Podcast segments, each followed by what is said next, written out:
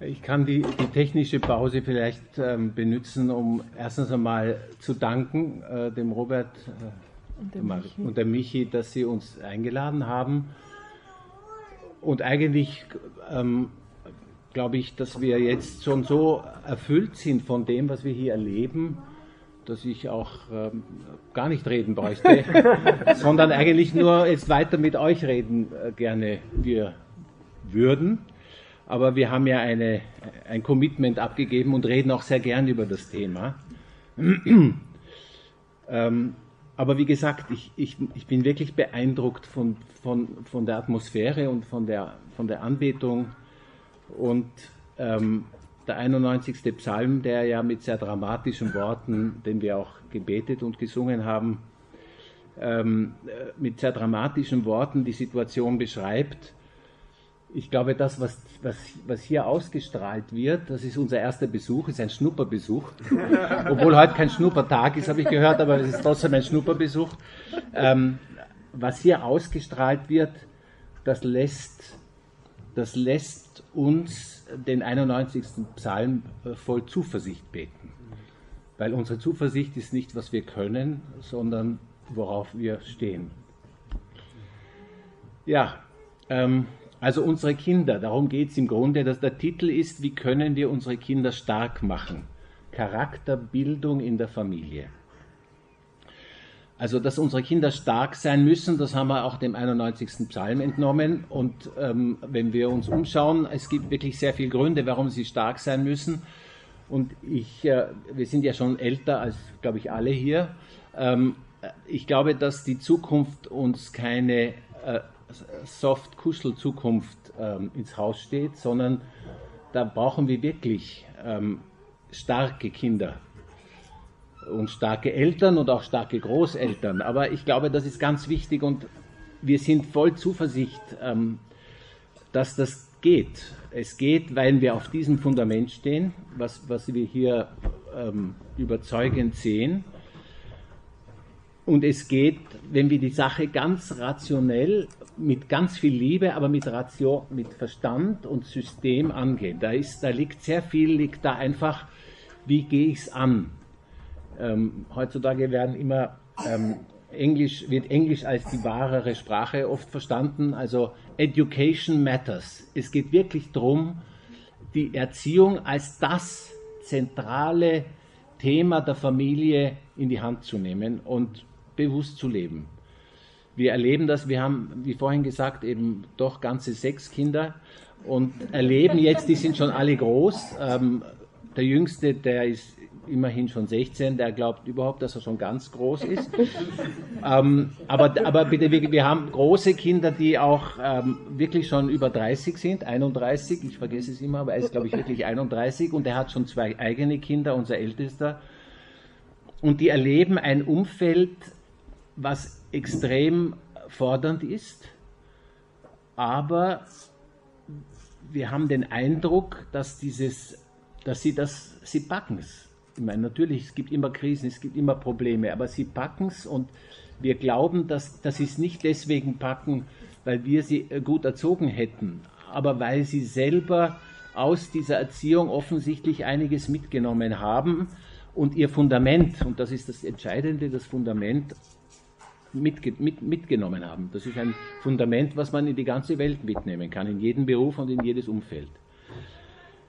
Also der starke Charakter ist dabei ein ganz entscheidender Punkt. Das heißt nicht, dass auch nicht jemand, der diesen starken Charakter nicht augenscheinlich hat, die Situation nicht meistern kann, aber es wird schwieriger. Und das Beeindruckende ist an den Menschen, die wir, die wir sehen, wo wir sehen, dass da ein starker Charakter auch sichtbar ist, ist, dass wir sehen, die können Dinge angehen, ähm, während Menschen, die mit diesem Charakterthema nicht fertig sind oder damit kämpfen müssen, sehr oft das Problem haben, das, das nicht auszustrahlen. Und die Welt braucht die Ausstrahlung, die braucht den Glauben, aber gelebt den Glauben und das kann, da hilft natürlich schon ein, ein, eine Basis, die, mit dem, die auf, dem, einem, äh, auf dem Glauben, aber auf einem Charakter ruhen kann.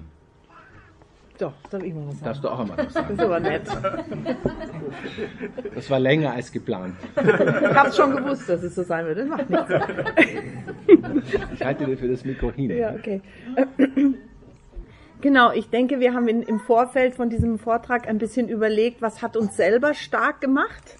Warte, du musst es aber zu mir. Entschuldigung. Soll ich es fixieren? Äh, Kann man es fixieren? Das ist besser. Ähm, wir haben eben überlegt, was hat uns selber stark gemacht und das ist vielleicht mal so die erste Frage, die ich zum Nachdenken ins Publikum stelle, dass man nachher mal so ein bisschen überlegt, was hat uns eigentlich in unserer Erziehung gefestigt und stark gemacht, dass man das so ein bisschen vor Augen hat, weil in Wirklichkeit geht es darum zu überlegen, welche Konsequenzen hat das für die Erziehung unserer eigenen Kinder. Jetzt möchten wir in zwei Schritten vorgehen, damit ihr seht, wir wollen jetzt hier nicht so unsere Konferenz halten, sondern es hat System.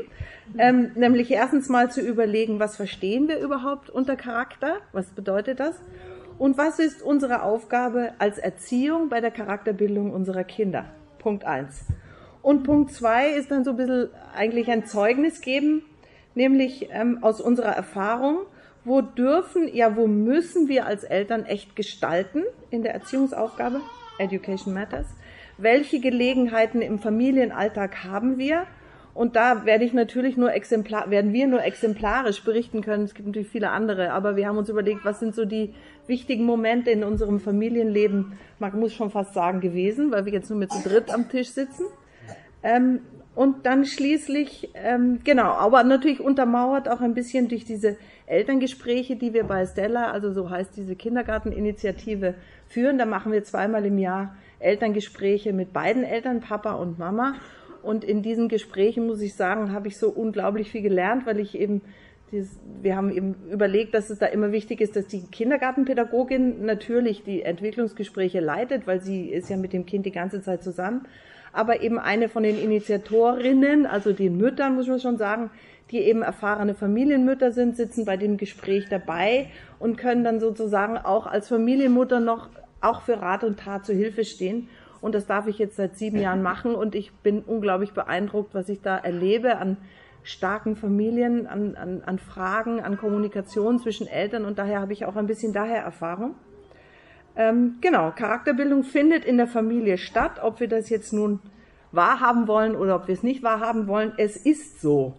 Und ähm, deswegen ist es so wichtig zu wissen, dass alles, was ein kleines Kind in der Familie erlebt, es auf jeden Fall prägt für, seine, für sein Sein als Erwachsener. Das ist nicht egal. So, jetzt hätte ich schon das nächste Bild gerne. Darfst du mir, das frage ich doch dich. Danke, Johannes. Gut, müssen wir hier auch weitermachen. Nein, das ist nicht richtig. Nein, das ist zu viel. Jetzt wieder zurück. Das. Genau. Aus einem Senfkorn wächst ein großer Baum. Dieses schöne Gemälde hat mir der Corbinian geschenkt. Das ist ein, ein Stella-Kind. Ähm, ich habe mit den, durfte mit den Stella-Kindern manchmal auch schon ähm, verschiedene kleine Katechesen machen und da habe ich die Katechese über das Gleichnis Jesu vom Senfkorn gemacht mit ihnen. Und dann haben wir, habe ich ihnen auch so winzige Senfkörner gezeigt, die sind ja wirklich wutzi klein. Und dann haben wir die bestaunt und dann haben wir so ein bisschen mit den Kindern, die sind so vier bis sechs, darüber meditiert, wie das eigentlich gehen kann, dass aus so einem winzigen Samenkorn ein so großer Baum wächst. Das ist ja einfach unbeschreiblich, dass die Vögel des Himmels darin nisten können. Was ist das für eine Kraft, die in so einem Senfkorn steckt? Und dann natürlich haben wir auch darüber angefangen zu staunen, wie das ist, dass aus einem winzigen Baby, das zuerst in Mamis Bauch ist, plötzlich eines Tages ein Erwachsener ist. Das ist ja ein wahnsinniges Wunder. Und das war schön, weil viele von den Kindern kleine Geschwister haben, auch Mamis in Erwartung sind. Und das war nicht schön zu sehen, wie die Kinder darüber staunen können, was da für eine mächtige, ähm, mächtige Kraft darin steckt. Und ich, ich möchte euch einladen, dass wir jetzt heute dieses Samenkornkind ein bisschen sehen und uns versuchen, den, zu, den zukünftigen erwachsenen Baum, also den Erwachsenen, darin schon ein bisschen zu erkennen. Ich muss leider doch die Brille anziehen, ich hasse das. Gut, ähm, der, Charakter, ja gut. der Charakter eines Menschen, was ist das? Also da sind zumal die Wurzeln von dem Baum. Sieht man sie ein bisschen? Ja. Verkümmert. Da. Der verkümmert, gut, aber egal. Wurzeln. Seine innersten Grundsätze, das, was einem Menschen wichtig ist. Seine Werte und wie er in seinem Leben diese Werte umsetzt. Da sind einmal die Wurzeln. Dann der Stamm, seine ganz eigenen Persönlichkeitszüge, das, was er sozusagen mitbekommen hat. sein innerstes Ich mit Stärken und Schwächen und wie er mit ihnen umgeht.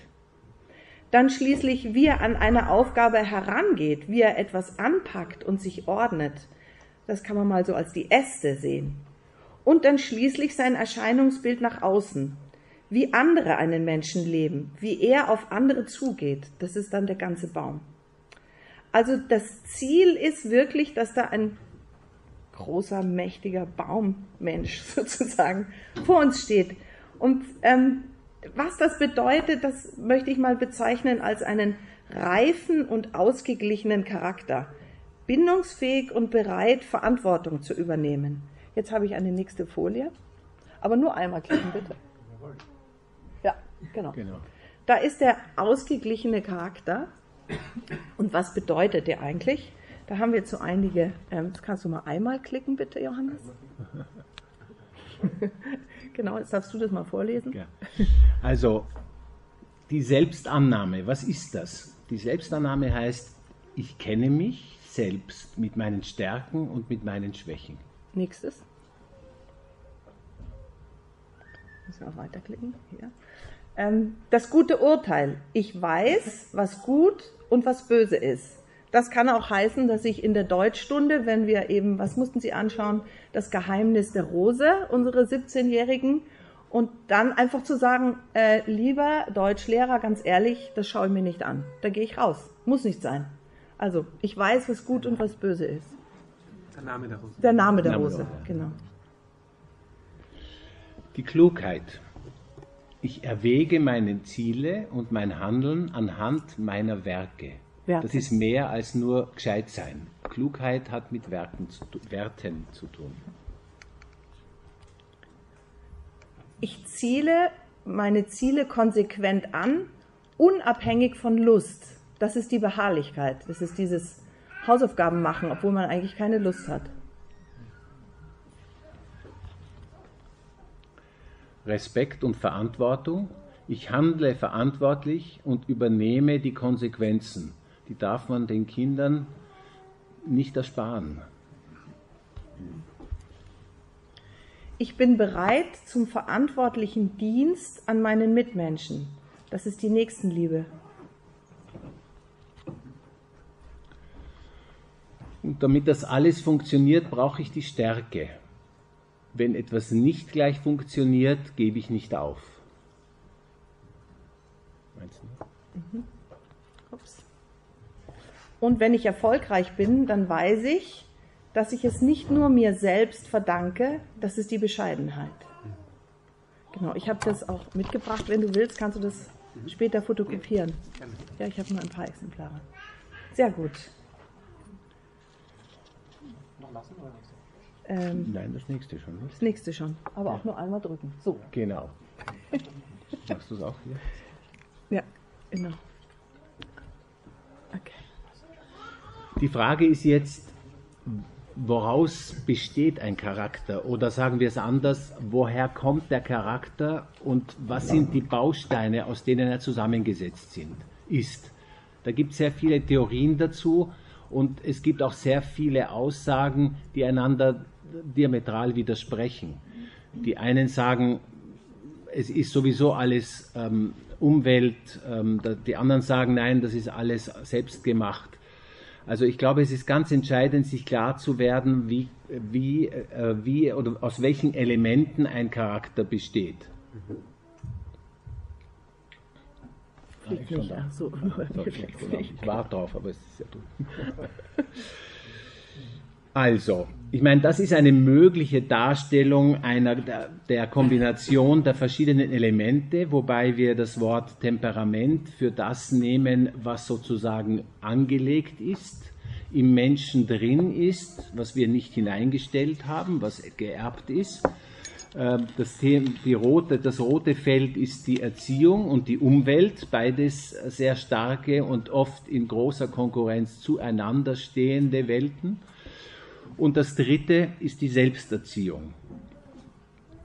Das ist das, was sozusagen der freie Wille, wenn die Erziehung, ähm, sagen wir mal, abgeschlossen ist, tatsächlich dann macht. Jetzt gehe ich zurück auf das Thema der genetisch bedingten, geerbten ähm, äh, Bereiche. Also diese 40 Prozent, die da stehen, dieses blaue Feld. Was ist das? Das ist die Emotionalität. Ähm, bei sechs Kindern ist man oft erstaunt, wie unterschiedlich emotional Kinder sein können. Das ist überhaupt ein Thema.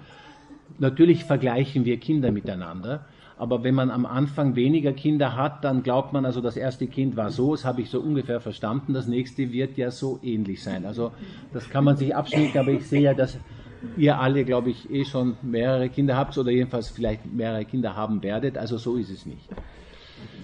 Ein zweites Element ist die extrovertiert oder eher introvertierte Haltung, Einstellung, das ist angeboren. Da kann man geerbt, da kann man äh, dran arbeiten, aber man muss wissen, das ist einmal eine Vorgabe.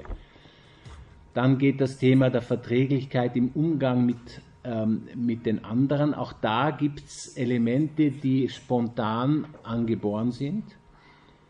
Dann gibt es die Offenheit für Neues oder eher die Tendenz, Neues eher mal emotional und reflexartig als nicht, ähm, als nicht gut oder nicht erfreulich anzusehen. Das ist interessant, dass das auch zu den geerbten Elementen gehört. Und dann gibt es die Gewissenhaftigkeit. Auch da äh, gibt es Menschen, die eher die Genialität in sich tragen und sozusagen über Dinge hinweggehen. Andere wiederum sind sehr darauf aus, etwas durchzuführen bis zum Ende. Das in der Psychologie heißen diese äh, diese Gegebenheiten, die ich gerade genannt habe, die Big Five, jetzt sind wir wieder bei der Sprache der Wahrheit, also Englisch, wenn man es auf Englisch sagt, dann stimmt's. ähm, das Ganze haben wir jetzt nicht erfunden, das, ist, äh, das stammt von einem äh, von uns sehr geschätzten ähm, Psychologen, äh, Raphael Bonelli, der da einen fantastischen äh, ähm, Podcast, Podcast, Vortrag, Vortrag, gemacht hat, den wir auch sozusagen in Film gesehen haben. Äh, und die, die, Quelle ist, wenn es jemand interessiert, eine Studie aus Amerika, Genetic Environmental Influences on Psychological Differences, auch Englisch, ähm, von einem Herrn Bouchard. Ja, du kannst noch weiterzählen. Darf ich noch weiter? Jetzt komme ich zu den 40 Prozent der Erziehung Umwelt ähm, Familien am Anfang zumindest glauben, dass sie alles selbst, und wir haben ja auch vorhin gesagt, die entscheidenden Erziehungselemente passieren in der Familie, die grundlegenden, aber wir dürfen uns keiner Illusion hingeben, die Umwelt erzieht ähm, ganz gewaltig mit ähm, und diese, und, und, daher ist es so wichtig, dass wir die Erziehung ganz gezielt in die Hand nehmen. Wir dürfen uns nicht äh, dem, der Illusion hingeben, die Erziehung passiert spontan, automatisch, emotional und äh, sozusagen, ähm, weil, wir, weil wir unsere Kinder lieben. Und wir dürfen uns auch nicht der Illusion hingeben, dass die Erziehung ähm, außerhalb unsere Kinder nicht beeinflusst, das heißt, dass nicht die anderen, die sogenannten anderen Erzieher ganz stark sind. Und äh, die Zukunft wird wahrscheinlich diese anderen Erzieher noch stärker machen, äh, einfach aufgrund der technischen und der gesellschaftlichen Voraussetzungen, denen wir gegenüberstehen. Daher ist es ganz entscheidend, wenn wir den Raum nicht ausfüllen, dann füllt ihn jemand oder etwas andere aus oder etwas anderes aus. Ich komme zum 20 Prozent hier grünen Bereich. Ähm, das ist die Selbstprägung, die Selbsterziehung, der eigene Wille, der Charakter eben. Das ist sozusagen die letzte Form der Selbstprägung, ähm, ausschlaggebend für den Charakter. Das heißt, wie, wird, wie, wie bin ich dann, wenn ich diese zwei Elemente, die ich bekommen habe, ins Leben umsetze. Das ist, das ist genau in diesem, in diesem letzten Stück drinnen. Und das, was ein Mensch letztlich aus seinen Anlagen und aus seinen verschiedenen Erfahrungen macht. Was ein Mensch aus dem macht, was er mitbekommen hat und was er erfährt im Zuge seines Lebens. Es ist, glaube ich, inzwischen ohne äh, relativ eindeutig ähm, erwiesen, dass die acht ersten Lebensjahre für die Entwicklung des Gehirns ganz entscheidend sind. 90 Prozent der Entwicklung des Gehirns passiert in den ersten acht Lebensjahren. Und dann gibt es noch einmal eine ganz starke Entwicklungsphase, das ist die Pubertät.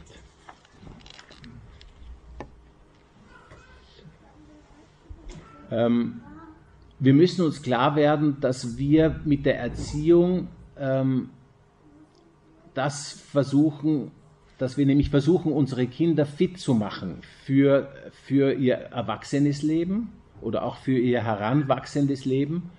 Und unser Fokus muss sein, nicht was unsere Kinder werden sollen. Eislauf, Olympia, Siegerin oder äh, Nobelpreisträger ist auch gut. Das kann man ruhig auch im Hinterkopf haben, aber wer unsere Kinder werden sollen. Ich glaube, das ist ganz entscheidend. Nicht was sie werden sollen, sondern wer sollen unsere Kinder werden. Weil unser Glück auf Erden hängt davon ab, wer wir sind und wie wir dieses Leben meistern. Und ähm, ich habe in meinem Beruf äh, viel mit erfolgreichen Leuten zu tun. Private Banking, da geht es um vermögende Leute und vermögende Leute sind oft Leute, die sind, die sind was. Aber das ist nicht, ich sehe sehr oft, wie wenig Glück mit diesem was gewordenen Leuten oft in Verbindung steht. So. Bitte das nächste Bild. Okay, da sieht man eine herzige Karikatur, das bin bitte ich selber. Habe aber nicht ich gemacht. In dem Alter habe ich sie noch nicht gekannt. Ich war ziemlich gut in der Schule, habe vier jüngere Brüder, die ähm, immer sozusagen das Gefühl hatten, diese dumme ältere Schwester mit ihren guten Noten. Und ähm, ich, ich möchte sagen, ähm, ich erinnere mich an unsere jüngste Tochter, die, wenn sie mal eine schlechte Note in der Schule hatte, dann nach Hause kam und gesagt hat, Mami, magst du mich jetzt nicht mehr, weil ich habe leider eine vier in Bio. Oder eine fünf. Oder sogar eine fünf. Und wir haben uns dann immer eigentlich geärgert und haben gesagt, Anna, entschuldige, es liegt nicht daran, was für eine Note du hast, sondern es geht darum, wie du dich vorbereitet hast. Wie hast du dich eingebracht? Hast du dich angestrengt? Wenn ich gesehen habe, jemand strengt sich an und hat dann eine 4, dann kann man nur sagen, super, du hast keine 5. Ähm, oder es ist doch eine 5 und sagt, das war halt leider Pech, an dem Tag hatte ich ein Blackout, aber ich habe selber gesehen, hast viel gelernt. Anders ist es, wenn jemand ähm, mit einer 4 nach Hause kommt und ich weiß, der hat wirklich am Vortag bis abends um 10 halt auf WhatsApp mit seinen Freunden gechattet, dann, dann muss man streng sein und sagen, so geht's nicht. Aber das heißt nicht, dass ich diesen Menschen deswegen nicht liebe. Das ist wirklich nur die Anstrengung. Die, um die geht's. Und, ähm, und das nütze ich jetzt, ähm, genau, um zu sagen, dass unsere Erziehung ganzheitlich sein soll. Jetzt kannst du so viermal klicken. Ich muss es hier auch weitermachen. Das kenne ich mich nicht aus. Genau. Ja. Ähm, es geht eben um diese ganzheitliche Erziehung, die alle Elemente der Persönlichkeit eines Kindes umgreift. Körper, Gefühle, Verstand und Wille. Also, was den Körper betrifft, da sehe ich, und das äh, finde ich wirklich erschreckend, wie in den sieben Jahren Kindergarteneltern, die wir betreuen, viele Kinder zwischen fünf und sieben oder halt am Ende der Kindergartenzeit rauskommt, die haben körperlich echt einen Entwicklungsrückstand, weil sie ähm, eben in einer Stadt aufwachsen, wo, wo es für Eltern total schwierig ist zu sagen, ich gehe am Nachmittag nochmal in den Park, oh, wie mühsam ist das denn, besonders bei so einem Wetter. Und, ähm, und viele Eltern haben dann, wie hatten wir neulich nur gesagt, ähm, wenn sie ein Bilderbuch anschauen, dann sagen sie, wisch mal weiter, weil so viele Kinder im, schon ja, im, in der U-Bahn sitzen und ruhig gestellt werden mit dem Smartphone wisch mal mein Bilderbuch weiter, ich glaube, ich spinne.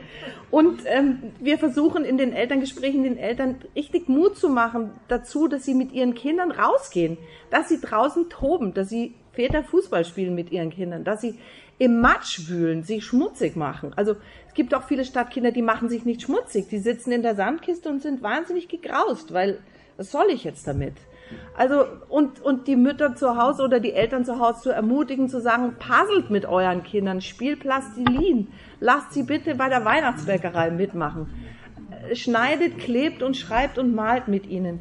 Das sind so unglaublich wichtige Elemente, die, die tatsächlich in unserer über auch protektiven Zeit, ähm, also ähm, protektiven Zeit, Entschuldigung, ähm, einfach überstrapaziert sind. Also wir haben so eine Betreuerin von der Magistratsabteilung, die die beiden Standorte besucht und in einem Standort haben wir einen ganz normalen Garten mit einem Kletterbaum, da ist nichts mit Fallschutzplatten und im anderen haben wir den ganzen Innenhof mit Fallschutzplatten und dann sagt sie jedes Mal und zieht die Augenbrauen hinauf, im echten Leben gibt's auch keine Fallschutzplatten. Und das hat mir unglaublich zu denken gegeben. Also Kinder müssen wissen, wenn ich da runterfall, dann tue ich mir echt weh. Und, und in unseren tollen Spielplätzen tut sich kein Mensch mehr weh. Also ich will jetzt nicht, dass die Kinder vom Baum fallen, versteht mich bitte richtig. Also während wir hier sitzen, bitte nicht. Aber trotzdem, das ist so eine Tendenz.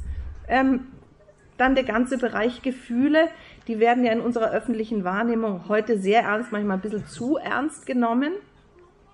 Gefühle sind sehr wichtig und wir müssen sie kennen und benennen. Und da haben wir als Eltern die wirklich wichtige Aufgabe, unseren Kindern zu helfen, diesen unglaublichen Wust an Gefühlen, den manche Kinder mit sich bringen, von ihren 40 Prozent Veranlagung, zu benennen und zu erkennen. Also dieses tobende Kind, das aus der Schule kommt und seine Schultasche in die Ecke schmeißt und kratzbürstig und kakteenartig bei mir in der Küche steht, dann wie, wie kann man schaffen, rauszufinden, was ist eigentlich los? Was ist eigentlich passiert?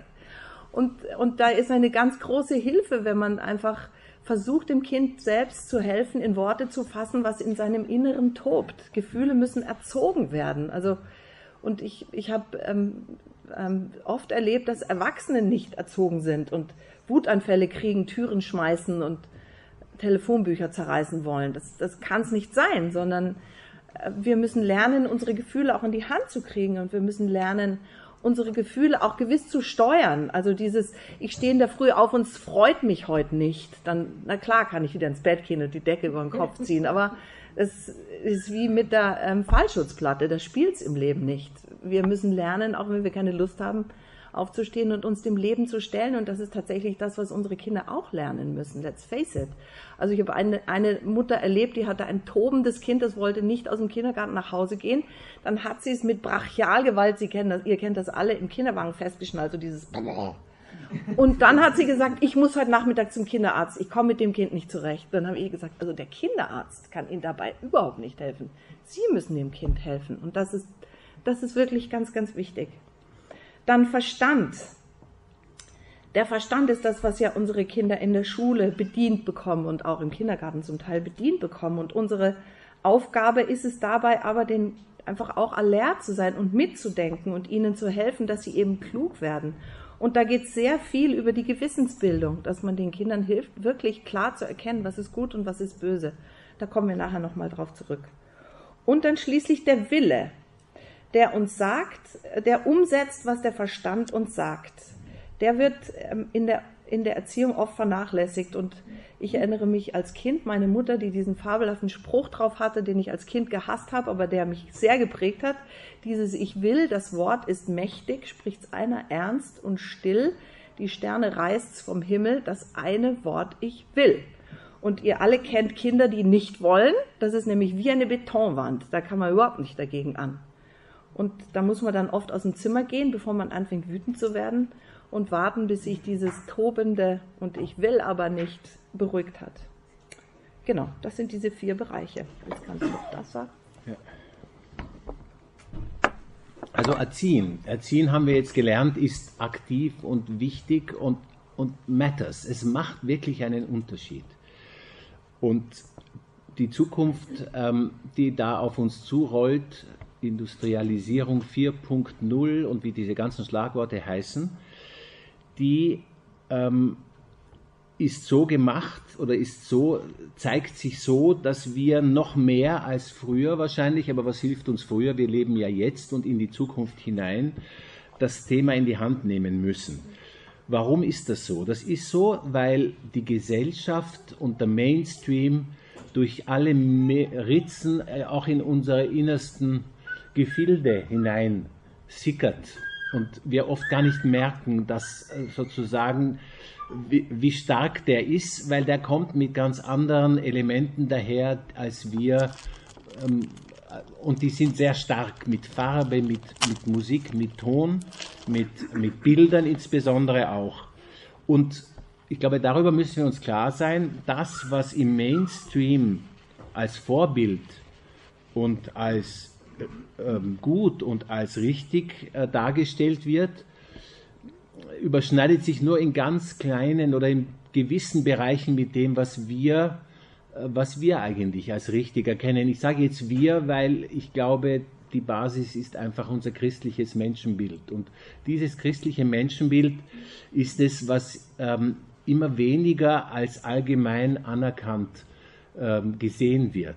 Ähm, und daher ist es einfach das Milieu und die Freunde, die Schule, die mit einem anderen Menschenbild, ohne das jetzt bewusst zu haben, aber auf, auf unsere Kinder zukommen das heißt, unsere Kinder ähm, müssen schon sehr früh äh, damit umgehen lernen. Das ist ganz entscheidend. Ähm, und ich glaube deswegen, dass es so wichtig ist und ich bin, äh, ich, ich glaube, es ist ganz gut und ganz entscheidend, dass ähm, das Thema in diesem Jahr bei euch das Thema der Erziehung ist, weil wir da wirklich ähm, sehr vieles ähm, besser oder weniger gut machen können. Ja, jetzt kommen wir zum zweiten Teil unseres Vortrags. Ich weiß nicht genau, wie der Zeitrahmen ist. Ist das okay? Wir können auch schneller reden oder weniger reden. Es ist alles drin. Vor fünf fertig. Okay, Vor wir fünf. strengen uns an. Gut? Gut, bitte weiter. Ah, da ist sie schon. Gut. Also ich habe vorhin gesagt, die allgemeine Basis der Erkenntnis dessen, was eigentlich ähm, der Mensch ist und das Menschenbild ist heutzutage relativ unterschiedlich und oft diametral dem entgegengesetzt, was wir, wovon wir überzeugt sind. Dazu gibt es ein Dokument ähm, aus, ähm, vom, vom Zweiten Vatikanum, äh, Gravissimum Educationis. Ich will das jetzt nicht vorlesen, aber ich glaube, es geht darum, dass darin auch erkannt wird, dass die Familie die erste Schule der sozialen Tugenden ist. Ähm, und jetzt ist es ja auffällig, dass gerade, oder wir merken, dass gerade die Familie als Familie sehr in Frage gestellt wird. Und dass die Familie eben oder als Familie etwas bezeichnet wird, was gar nicht äh, mit der Familie zu tun hat.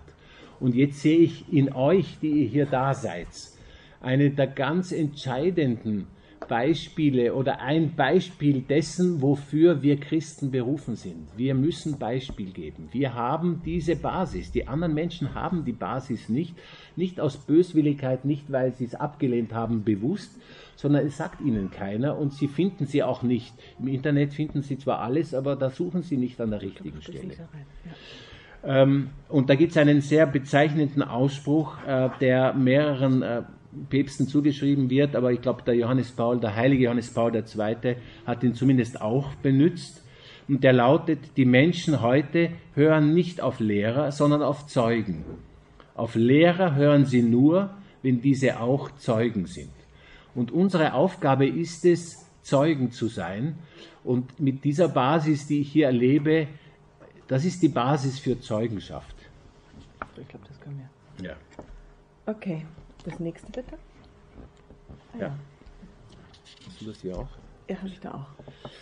Genau, Jetzt, das müssten wir eigentlich parallel sagen, so zusammen. Ja. Die Liebe der Eltern zueinander ist das Dach, Dach über den Köpfen der Kinder und meinen wir auch die Grundlage für ein fröhliches und helles Zuhause. Ähm, das ist ja gar nicht so einfach, wenn man kleine Kinder hat, die die, die Mama sehr brauchen kann man leicht in Versuchung kommen zu denken, ähm, die erste Geige spielen jetzt die Kinder. Und gerade da ist es wichtig zu erkennen, dass das nicht so ist. Die Beziehung der Eltern ist und bleibt die wichtigste von allen. Und nur die, El die Kinder sind nur glücklich in Wirklichkeit, wenn sie dieses Dach über ihren Köpfen spüren. Genau. Ich stimme dem zu. Du stimmst dem zu. Danke. Gut, ähm, jetzt möchte ich nochmal zur Willensbildung kommen, wo, wo ich vorher schon gesprochen habe. Ähm, Willens, Wille braucht Orientierung. Willensbildung, ähm, ich nenne das mal, der blinde Kutscher muss sehen lernen. Da habe ich auch dieses fabelhafte Bild, wo so ein Kutscher einfach aus dem Rahmen fällt und ins Loch kippt. Ähm, vor allem in der Trotzphase und auch während der Pubertät erleben wir immer wieder, wie unser Kind die Wut packt und es spontan Dinge sagt oder tut, die es eigentlich gar nicht wollte. Und wir hatten da oft den Eindruck, die Pferde gehen durch. Und dieses Bild vom blinden Kutscher hat mir im Zusammenhang mit der Erziehung unglaublich oft und viel geholfen, weil Kinder das sehr gut verstehen können, wenn man ihnen sagt, hör mal, du hast da sehr, sehr starke Pferde, das sind deine Veranlagungen und das ist das, was du hier bei uns mitkriegst. Aber der Wille, der der Kutscher ist, der ist, wenn du klein bist, einfach noch blind. Und dann fährst du mit deiner Kutsche einfach in den Abgrund. Es ist wichtig, dass du sehen lernst und dass dein Kutscher weiß, was gut und böse ist und dass er weiß, in welche Richtung er gehen muss, damit er sein Ziel auch erreichen kann. Und ähm, genau, das ist, das ist ein ganz ein wichtiger Punkt, denn der starke Wille ist ein gutes Ziel. Und den, den starken Willen zu fördern und zu fordern, das ist etwas, was wir als Eltern unglaublich gut machen können. Wenn wir nämlich im Alltag Dinge von den Kindern ganz bewusst einfordern. Wenn wir sagen, also unsere Familienregeln sind zum Beispiel, ähm, wir bleiben beim Essen beim Tisch sitzen. Wir bleiben wirklich sitzen, bis wir alle fertig sind. Und dann stehen wir wieder auf. Das scheint zuerst irgendwie so eine spießige Sache von der Mami wieder oder vom Papi, von beiden. Und aber im Laufe der Zeit kommt man drauf, dass man sich ganz schön beherrschen muss, um zu warten, bis der kleine Bruder auch seinen Teller leer gegessen hat und bis wir alle miteinander wieder aufstehen. Oder dieses Mithelfen in der Familie, dieses ähm, heute räumen die Buben den Abendessentisch auf, immer mit Montag, Mittwoch und Freitag zum Beispiel. Da war dann bei uns immer einer am Klo, dummerweise. Gerade dann. Komisch. Meistens eigentlich. dasselbe. Und ähm, es ist für uns Eltern, finde ich, wichtig zu wissen, da geht es jetzt nicht drum, ähm, dass ich will, dass meine Kinder so super die Küche aufräumen, sondern es geht drum um diese Willensbildung, um dieses, ich muss mich jetzt ein bisschen überwinden, dass ich es tue, aber erstens kriege ich dann auch Routine, das zu tun und wenn ich später verheiratet bin, bin ich ein super Ehemann, ja, aber auch wird mein Wille gestärkt, weil ich muss was aushalten, ich muss was tun. Und auch dieses, ähm, das Turnzackerl in die Schule bringen, wenn man es vergessen hat. Oh mein Gott, da bin ich auch so oft eingefahren. Aber das ist das Problem vom Kind, der fehlende Turnsack oder die nicht ausgefüllte Tabelle für die Hausaufgaben. Also da muss ein Kind auch mal durch. Das, das ist nicht schlimm. Ich finde, diesen Mut muss man als Eltern kriegen zu sagen, mein Kind soll mal ruhig was aushalten, weil das ist gut für dieses Kind. Ja, genau. Punkt zwei. Gewissensbildung und die Gesprächskultur in der Familie.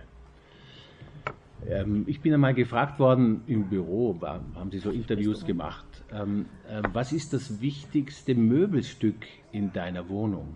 Und da habe ich darüber nachgedacht und habe festgestellt, ich klammer mal das Ehebett aus, aber der Esstisch. Ähm, der Esstisch ist tatsächlich die Werkbank der Erziehung und jetzt zitiere ich ähm, das Ehepaar Büchsenmeister in ihrem wirklich hervorragenden Buch, das wir nachher noch äh, nennen werden. Der Esstisch ist die Werkbank der Erziehung, da fliegen Funken und fallen Späne. Man braucht ein Forum, man braucht einen Ort, wo man das Gespräch in der Familie ähm, führen kann und wo auch die, natürlich die unterschiedlichen Alter machen das oft sehr schwer. Aber es hat uns enorm geholfen, diesen Tisch, diese Tischkultur, das sind jetzt nicht die Tischmanieren, die sind auch gut, aber diese Tischkultur im Sinne von, bei Tisch werden Dinge besprochen, die auch wirklich wichtig sind. Und die Kinder am Anfang haben natürlich, und wenn es viele Kinder sind, dann haben sie unterschiedliche Interessen, aber sie lernen auch dann zuzuhören, ähm, wenn, wenn über andere Themen gesprochen wird. Ähm, und das ist ganz entscheidend, weil bei dieser Gelegenheit sozusagen die familiäre Kultur entwickelt und, und weiterentwickelt wird. Und das ist etwas, diese Familienkultur ist etwas, auf das die Kinder dann auch in ihrem Erwachsenenleben durchaus mit Dankbarkeit zurückblicken und aus der sie auch Sachen mitbringen in ihr neues Leben, wenn sie dann heiraten und verheiratet sind. Und, genau. Ups. Und dazu ähm, ist es eben wichtig zu wissen oder, oder den Mut zu haben, den Kindern wirklich klar zu sagen, was, was gut und was böse ist, was richtig und was falsch ist. Das ist in unserer Zeit so ähm, nicht political correct, aber es ist unglaublich wichtig, dass wir als Eltern Position beziehen, weil de facto werden unsere Kinder, wenn sie erwachsen werden, sowieso diese Fragen selbst beantworten müssen. Aber wenn sie sehen, meine Eltern legen authentische Zeugnis ab für bestimmte Themen und ge geben da ihre wahre Meinung mir kund, dann ist das für sie unglaublich hilfreich und eine unglaubliche Orientierung. Oft haben wir erlebt, dass die Kinder Argumentationen von der Schule mit nach Hause bringen, um uns aufs Glatteis zu führen und sind dann draufgekommen, dass sie eigentlich vor allen Dingen Antworten für ihre Freunde gesucht haben und die von uns hören wollten, damit sie in der Diskussion in der Schule dann besser zurechtkamen. Aber wichtig ist auch, finde ich, dass alle zu Wort kommen, eben auch die Kleinen und auch die Großen, wenn sie stöhnen, müssen dem Kindergartenkind auch zuhören, was es erlebt hat. Also finde ich sehr wichtig. Ähm, in dem tollen Buch von Richard und Maria Büchsenmeister, stark selbstbewusst aufgeklärt, vielleicht ladet ihr die auch noch ein oder sie waren schon hier, ähm, geht es auch um das Thema Aufklärung. Das ist ein ganz wichtiges Thema, das nicht unbedingt am Esstisch voll besprochen werden muss, aber wo man auch am Esstisch Fragen beantworten muss. Und ähm, Maria und, und Richard sagen, lieber ein Jahr zu früh aufklären als eine Minute zu spät. Das ist ein unglaublich wichtiger Satz, der uns da sehr zu denken gegeben hat. Genau, und dann natürlich auch die vielen Gespräche unter vier Augen, wenn sie sich ergeben, ähm, sei es auch beim Einkaufen oder beim Abholen vom Fußball oder ähm, wichtig auch mit dem Papa. Uns hat mal eine Mutter, als wir dann sechs Kinder hatten und so ein bisschen gestrauchelt sind, wie wir jetzt mit allen, ähm, wie wir allen gerecht werden können, hat sie gesagt, 45 Minuten pro Woche pro Kind wir haben dann noch überlegt, muss es mit beiden Eltern sein genügt auch einer? Ihr mit noch viel mehr Kindern habt da ganz andere ähm, vielleicht Politiken entwickelt. Aber das finde ich eine ganz gute Aussage. Also auch jetzt, wo alle weg sind, schauen wir, dass wir einmal in der Woche mit allen telefonieren. Und das ist für alle Teile ein, glaube ich, wichtiges Erlebnis. Und wenn sie zu Besuch kommen, versuchen wir auch jetzt am Weihnachten haben wir das genannt, einen Deep Talk Walk mit jedem Kind zu machen. Englisch, Englisch, ganz Englisch, wichtig. Englisch, Englisch zieht, genau. Mhm. Ja, okay, und dann schon das Letzte, letzte, die guten Gewohnheiten. Genau. Ähm, und da komme ich jetzt zu etwas, was ähm, in der Stella-Pädagogik eine große Rolle spielt. Das sind die guten Gewohnheiten. Ähm, wie Sie wissen, ist es ganz leicht, eine schlechte Gewohnheit zu bekommen. Das geht ruckzuck. Aber eine gute Gewohnheit zu gewinnen, das ist, braucht echt total viel Arbeit. Und deswegen habe ich da das Seil genommen, weil jede Wiederholung einer guten Gewohnheit, zum Beispiel jeden Morgen freundlich zu grüßen oder die Nachbarin anzulächeln, wenn ich ihr am Gang begegne, oder die Schuhe, wenn ich nach Hause komme, immer an denselben Platz zu stellen und mir die Hände zu waschen. Alle diese guten Gewohnheiten sind wie kleine dünne Fäden, aber wenn man das mal sechs Wochen lang gemacht hat, dann ist es schon ein dickerer Faden. Und wenn man das paar Jahre lang gemacht hat, dann ist das ein so dickes Seil, dass man sich wirklich daran anhalten kann und ist auch die beste Voraussetzung für den Erwerb wirklich der Tugend. Und ähm, außerdem sind es super Trainingsplätze für den Willen, das nur in Klammer bemerkt. Äh, mit den guten Gewohnheiten steht dann jeweils ein Erziehungsziel vor uns, das auch wie ein heller Stern leuchtet und uns ähm, und uns den Horizont erhält. Kannst du es nochmal so klicksen? Eins, zwei, dreimal. Genau. Ja. Ähm, was kommt als nächstes? Ja, wenn du noch eins weiterklickst. Ähm, das ist jetzt eine, eine Übersicht, die, die in der Form ähm, von Fomento, das ist die Kopforganisation, wenn man so will, unserer Stella-Pädagogik in Spanien, die haben einen Lehrstuhl an der Uni Madrid. Und diese sensiblen Phasen des Lernens, das sind so eigentlich Lernfenster für den Erwerb bestimmter Dinge. Also das leuchtet bei den blauen Sachen, bei die, die gelben Sachen, Entschuldigung, ähm, das versteht man. Also ein Kind lernt einfach gehen zwischen eins und zwei, das wissen wir genau, und zwischen ähm, und lernt sprechen zwischen anderthalb und dreieinhalb. Aber interessanterweise, und auch die Maria Montessori hat das schon erkannt, was diese blauen Streifen beginnt, betrifft, gibt es eben auch solche Zeitfenster oder Prägephasen für Haltungen und für innere Einstellungen. Und das als Eltern zu wissen, da habe ich auch eine Kopie, wenn du willst, könnt ihr das auch kopieren und den Eltern geben. Ähm, da kann man jetzt wirklich mit der Erziehung, glaube ich, viel machen. Also unser kleiner 18 Monate alter Enkel ist jetzt in der Prägephase der Ordnung eindeutig, weil alles, was er kriegt, wird geordnet. Ich hatte ihm eine Spielkiste gegeben mit Sachen aus der Puppenküche und Autos und Bälle, da, da, da. Die hat er mir alle gebracht und den Kopf geschüttelt. Gesagt, das ist ja kein Spielzeug. Was willst du, Großmami? Entschuldige, das gehört in die Küche. Und da habe ich gemerkt, Prägephase der Ordnung. Und jetzt ist es für uns als Eltern wichtig, das zu wissen, weil in der Prägephase der Ordnung brauchen die Kinder einen ganz klaren Tagesablauf. Das muss ganz klar sein. Wann stehen sie auf? Wann gibt's Essen? Wann gehen sie schlafen? Wann kommt das Abendgebet und so? Dann fühlen sie sich richtig wohl und glücklich.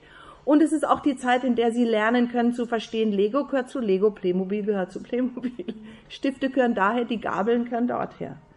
Und in diesem Bereich gibt es eben viele verschiedene Prägephasen, die wir als Eltern wirklich präsent haben müssen. Ähm, da ist jetzt zwischen, eben, wie wir gesehen haben, zwischen zwei und vier diese Periode der Ordnung. Dann ist zwischen drei und sechs die Periode der Wahrheit, der Ehrlichkeit, dieses beginnende so ein bisschen Lügen. Ja, da unten Ehrlichkeit, das sieht man Ordnung, den blauen und, und drunter ist die Ehrlichkeit. Sieht man es? Ja. Ähm, wo man auch bewusst sein muss als Eltern, wir sind nun mal ähm, Menschen mit Erbsünde, irgendwann kommt das Lügen. Und da muss man den Kindern ganz klar erklären, dass wenn du mir die Wahrheit sagst, dann strafe ich dich nicht. Das finde ich ist überhaupt die grundsätzlichste Aussage überhaupt. Ähm, wenn du mir sagst, dass du dieses letzte Tortenstück vom Geburtstagskuchen deiner Schwester genommen hast, dann, dann verzeih ich dir und ich schimpf dich nicht. Wichtig ist, dass du mir die Wahrheit sagst, weil was wir auf keinen Fall wollen, ist eine Parallelwelt, wo das Kind mir immer erzählt, was nicht wahr ist. Weil ich möchte auch, wenn er 16 ist, und es hat uns unser Jüngster gestern noch gesagt, mir gesagt, was hat dich geprägt? Dann hat er gesagt, meine ältere Schwester hat mir gesagt, wenn du jetzt anfängst auszugehen, das Wichtigste ist, dass du den Eltern immer die Wahrheit sagst. Dann darfst du ausgehen. Und er hat gesagt, das hat ihn unglaublich gestählt.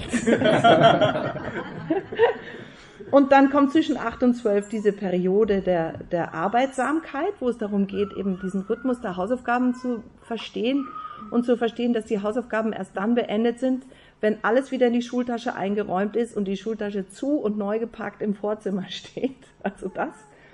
Und dann eben später zwischen 12 und 15 auch diese Periode der Solidarität, wo man auch eben lernen kann, Menschen, denen es vielleicht nicht so gut geht, den kranken Großeltern oder im besten Fall den Flüchtlingskindern Nachhilfeunterricht zu geben, um zu merken, da gibt es eine Verantwortung, die ich trage. Genau. Und jetzt eins weiter, bitte. Da habe ich jetzt aus Werbegründen ähm, zwei solcher guten Gewohnheiten mitgebracht. Wir haben bei Stella jeden Monat eine andere gute Gewohnheit. Also ich muss zugeben, die wiederholen sich jedes Jahr. Ordnung ist im September. Und da kann ich das Schmankerl erzählen, dass eine Mutter, die das, wir geben das den Eltern auch mit nach Hause und ich schreibe einen, einen Elternbrief dazu. Und die Mutter hatte das zu Hause aufgehängt und der zweieinhalbjährige räumt am Abend irrsinnig fleißig auf und sie war total fasziniert und sagt, boah, das ist ja unglaublich, dass du das alles aufräumst. Und er sagt, ja, ich will ja nicht, dass der kleine Albert stolpert, weil auf dem Bild der kleine Bub stolpert. Genau. Und, und die Tapferkeit kommt dann in der Zeit von, von der Fastenzeit, wo man eben merkt, dass der eine Bub, der schafft es an Zuckergeschäft vorbei und der andere schafft es einfach leider nicht und kriegt einen Wutanfall. Und da hängt es dann davon ab, wie reagiert die Mami? Schafft sie es weiterzugehen? In Wirklichkeit ist ja sie die Tapfere, ganz ehrlich. genau. Ist das schon das nächste? Jetzt bin ich dran, ja. Na, ich wollte nur noch zu dem vorherigen was sagen. Es ist schon so, und das ist das Beispiel auch unseres Kindes, aber das werden Sie auch erleben, werdet ihr auch erleben.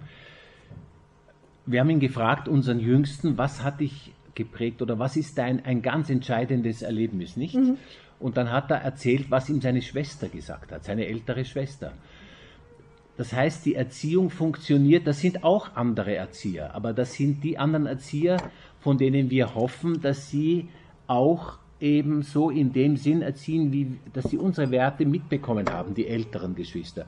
Und die sind dann unter Umständen sehr viel ausschlaggebender oder bleiben stärker in Erinnerung als das, was sie von den Eltern gehört haben. Also diese Demut der Eltern, die, die bitte, bitte ich euch alle aufzubringen. Es ist nichts Schöneres, als wenn mein Kind ein Geschwister die Dinge mitgibt, die ich ihm sagen könnte. Wenn es meine Tochter sagt, dann hat das einen größeren äh, ja, Stellenwert. Stellenwert und Effekt. Jetzt komme ich noch einmal auf die Fundamente zurück und auf das fundamentale Und damit Thema. sind wir dann auch fertig. Das ist Genau. die letzte Folie. Das ist die letzte Folie, genau. Ähm, der Beginn von all dem ist unsere Beziehung, ist unsere Ehe, ist eure Ehe. Und diese Ehe, diese eure Ehe ist und bleibt, und das ist auf diesem Bild zu erkennen, durchs ganze Leben ein ganz entscheidendes Fundament und diese Ehe gilt es auch zu pflegen. Am Anfang hat, hat die Marina gesagt, ähm, ja, wenn Kinder kommen, ist die Gefahr, dass dann, und das äh, ist gerade als, als Vertreter der, der Väter, äh, möchte ich das auch unterstreichen, es bleiben, es bleibe, es bleibt der Ehegatte, der, Mann oder die Frau das wichtigste Thema in der Familie. Und man darf nicht, weil die Kinder jetzt einen, jetzt kommen und einen wichtigen Platz einnehmen, sozusagen dieses Fundament der, der Ehe untergraben. Also ich breche eine ganz entscheidende Lanze für die Ehe und auch dafür, dass man diese Ehe pflegen muss. Es braucht Zeit füreinander. Wir müssen uns Zeit nehmen und in einer Zeit, wo, wo ähm, Outlook, Kalender und andere Dinge unser Leben bestimmen, muss man das in den Outlook-Kalender hineinschreiben, dass man in periodischer, möglichst nicht zu ferner Zukunft eben auch einen Termin, ein Rendezvous mit seiner Frau hat ohne Kinder und andere Dinge. Das ist auch wichtig für die Charakterbildung der Kinder. Trotzdem, wir, wer- ist keine Themaverfehlung. Bitte. Ja. Also, und wir müssen uns bewusst sein, dass die Familie unser gemeinsames Projekt ist und ein Projekt ist, das alle Mühen, alles, alles Schwitzen, alle schlaflosen Nächte auf jeden Fall lohnt. Und zurückkommend auf diesen Ausspruch, den ich am Anfang genannt habe oder noch nicht genannt habe, aber jetzt jedenfalls nennen werden, Your life is not for you. Jetzt bin ich wieder beim Englischen, weil dann stimmt's ja auch. Ähm, das ist eine Aussage, die ähm, man auch den Kindern weitergeben kann und muss.